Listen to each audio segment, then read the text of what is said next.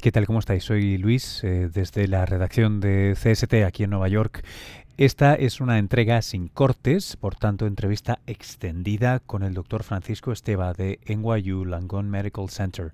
Esta semana hablábamos sobre cáncer de pecho, pero más que de eso, eh, el objetivo de la conversación era desentrañar el lío causado por las diferentes recomendaciones según si uno sigue la Asociación Americana de Cáncer de Pecho o la Asociación Oncológica Norteamericana u otras eh, organizaciones que eh, difieren incluso mucho entre la edad y frecuencia y conveniencia de hacerse, de practicarse mamografías.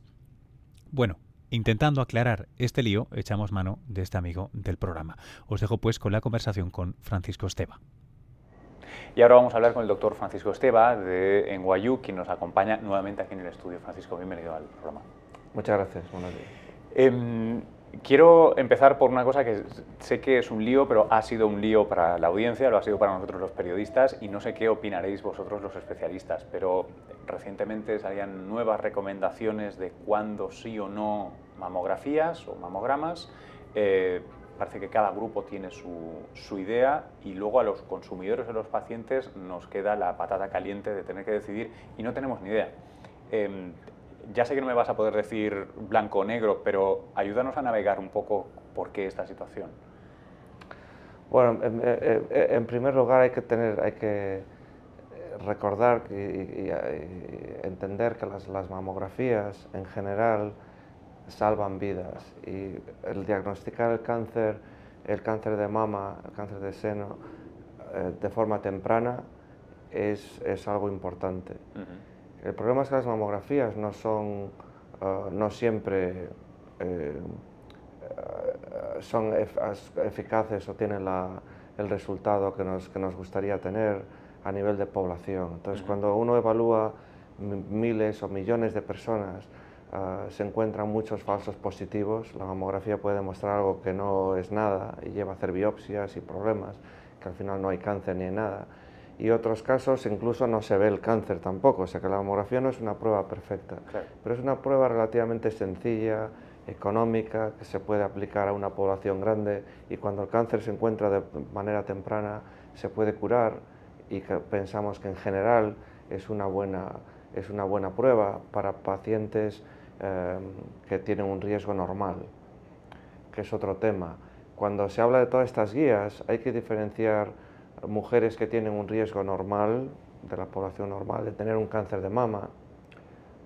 Hay que diferenciar esto de las mujeres de alto riesgo, que tienen mutaciones en las familias que llevan a un a un riesgo más alto de cáncer de mama. Eso es otra población diferente. Eso me hablas de quien su mamá, su hermana, su tía, su abuela ha tenido cáncer de mama y que tiene mutaciones en la familia. Esa es otra población diferente de la cual no estamos hablando. Y luego pacientes que ya han tenido cáncer de mama, tampoco estamos hablando de esto. Esto, esto es para la población general, pacientes que no son pacientes, son mujeres sanas que no han tenido cáncer de mama. Entonces, en ese caso, demostrar que una mamografía hecha cada año a partir de los 40 años, por ejemplo, aumenta la supervivencia de esas pacientes. Es muy difícil de demostrar eso a nivel de poblaciones y unos estudios demuestran que sí, que aumenta la supervivencia, otros demuestran que no, o que el, número que se mejora es muy pequeñito. Entonces, se han empezado a evaluar cuál es la situación óptima de cuándo hacer mamografías, con qué regularidad, etc. Y está claro que a partir de los 50 años especialmente a partir de los 55 años, la mamografía es más eficaz porque la mama tiene, es menos densa y si hay unas calcificaciones se pueden ver, etc. Y en mujeres más jóvenes, premenopáusicas, es más difícil observar cambios en la mama y es donde se ven muchos más falsos positivos. y ahí es donde entra la controversia de si hacerlo a partir de los 45 años, de si hacerlo cada dos años en vez de cada año, y esa es la confusión al final las, guías últimas que se han publicado de la Sociedad Americana del Cáncer, que no son las mismas que otras sociedades, como tú has dicho, la Sociedad eh, de Oncología Americana tiene otras eh, diferentes, hay una, un comité del gobierno, un task force que también ha hecho otras recomendaciones diferentes, pero en general lo que son, son guías bastante flexibles, no son muy rígidas y permiten que cada grupo social o cada persona eh, tenga acceso a, a, este tipo de información y que pueda decidir si se va a hacer la mamografía, a partir de qué edad y con qué frecuencia. Y un poco es muy difícil para una paciente, para una persona de la calle, decidir eso con, con su médico. O sea que a veces los mismos hospitales o instituciones van a tomar sus propias decisiones. En nuestro hospital, en la Universidad de Nueva York, en NYU, por ejemplo, nosotros vamos a hacer, seguir haciendo mamografías ah, cada año, no cada dos años. En otros sitios pueden seguir estas otras guías y hacerlo cada dos años, sobre todo a partir de los 55 años. O sea que lo vamos a dejar un poco a criterio de cada, a criterio de cada persona y cada médico, institución. Cuando se quiere hacer esto a nivel global y a nivel de la sociedad es muy difícil. Eh, pero lo que sí está claro es que hay que diferenciar el valor que esto puede tener para una persona y el valor que puede tener para la sociedad. Para la sociedad, cuando se hace un screening, una, un, un, un screening, sí, cuando se un barrido mucha gente, de mucha gente, una prueba, mucha gente, para ver si existe una enfermedad y encontrar esos tumores en estadio temprano que se pueden curar. Cuando se hace esto a nivel de toda la población, es una operación bastante, bastante grande, bastante... La prueba tiene que ser eficaz, que aumente la supervivencia, tiene que ser económica, etc. La mamografía ha cumplido todos estos requisitos, pero luego se ha visto que en ciertas poblaciones, por ejemplo, mujeres de 40, 45 años a 50 años, incluso hasta los 55 años, eh, ahí es donde se ve que es más difícil demostrar una, un aumento de la supervivencia. En mujeres mayores, hasta los 70 años, está claro que eso, ah, la, mamografía es eficaz y nosotros lo vamos a seguir haciendo cada año. Estas nuevas guías dicen que se pueden hacer cada dos años. Cada uno puede tomar los datos como, como interprete, como lo, le parezca mejor y en función de sus posibilidades. No todos los gobiernos se pueden permitir hacer esto a nivel global. Eh, entonces hay que basarse un poco en la evidencia. ¿Cuáles son los, las variables o los factores que estarían en, en, el plato, en la balanza del no? Eh, me imagino que uno es, y tú lo apuntabas, eh, que una cosa es una persona, pero cuando uno empieza a acumular cientos de miles de pacientes o millones en un screening anual, esto tiene unos costos notables, supongo. Eh, y luego, además, algo que no he podido entender muy bien, seguramente no lo he experimentado y, no sé cómo funciona, pero que es bueno, el riesgo de, primero lo, poco cómodo que pueda ser el, proceso en sí y después el riesgo de los falsos positivos, que no sé muy bien cómo se evalúa y cuál, cuál es el, el sufrimiento añadido a, los falsos positivos, cómo es la historia de cuando a alguien se le da un, positivo y se tiene que seguir.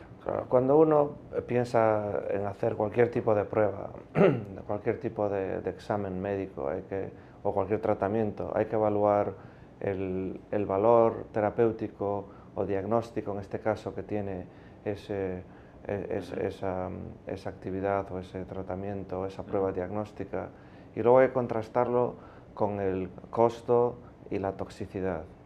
Eso es lo que se llama valor, el value, el valor de, de, de, un procedimiento médico, la eficacia dividido por la, el costo y la toxicidad. ¿Cuál es la eficacia de la mamografía? Se diagnostica un tumor temprano, se puede curar es fantástico. ¿Cuál es el costo y la toxicidad? El, toxicidad nos solemos referir a cuando hablamos de medicamentos estas cosas. En el caso de la mamografía, más que toxicidad, es inconveniencia, ansiedad, todas estas cosas. Em, de cada 10 biopsias que se hacen por mamografías que son abnormales, se diagnostica uno o dos cánceres, como mucho. O sea que, ¿10, uno o dos?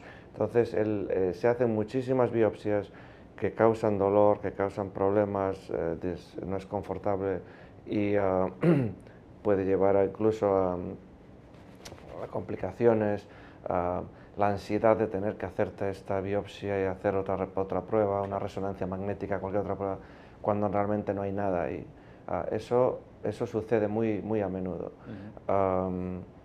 y luego el otro tema que es muy controvertido es que cada año se diagnostican solo en Estados Unidos más de 60.000 mujeres con carcinoma in situ de mama, que no es invasivo, es lo que se llama cáncer de mama estadio cero. Y esas pacientes con cirugía, y a veces, o, con cirugía solo, con cirugía y un poco de radioterapia, se curan, se curan el 99% de las pacientes, nunca decimos 100%, pero vamos, 99%. El tema es que muchas de las pacientes, si no se hubieran diagnosticado, nunca se hubieran sabido que tenían ese problema, porque realmente es, eh, la mayoría de esos, de esos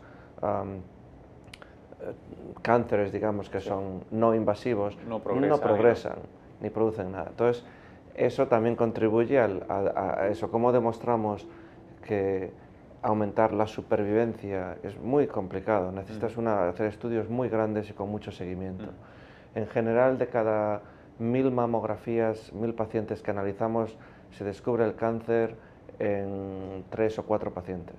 O sea que es una, de nuevo, demostrar la eficacia de esta prueba a nivel global no es, no es fácil.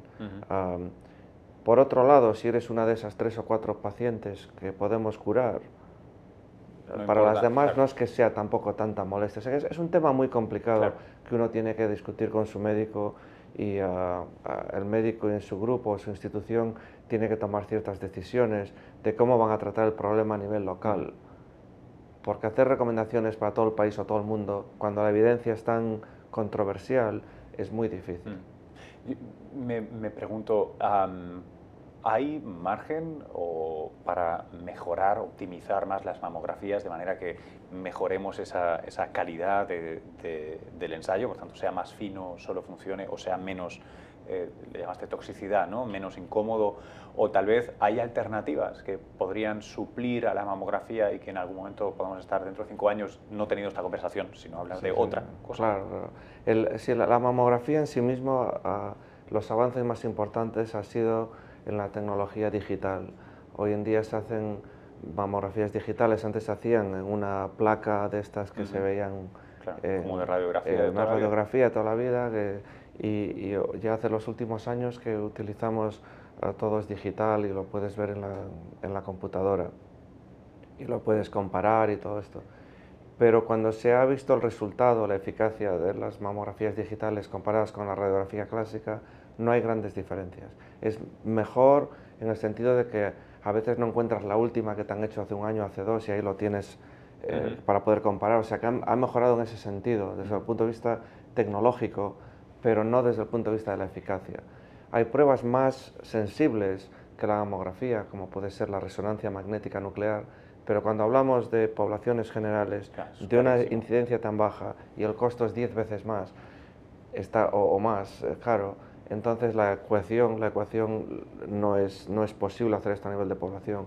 El ultrasonido, por ejemplo, los ultrasonidos se han intentado y por sí solos, para screening, para barrido, no son tan buenos como la mamografía lo usamos como diagnóstico. Cuando hay algo raro que vemos en la mamografía o la paciente se, se nota un bulto o algo, entonces ahí hacemos estas otras pruebas, ultrasonido, la resonancia magnética nuclear y luego otras pruebas más sofisticadas, son PET scan, eh, eh, otras muchas cosas, pero todavía más sofisticadas que no son factibles para uso a nivel de la población.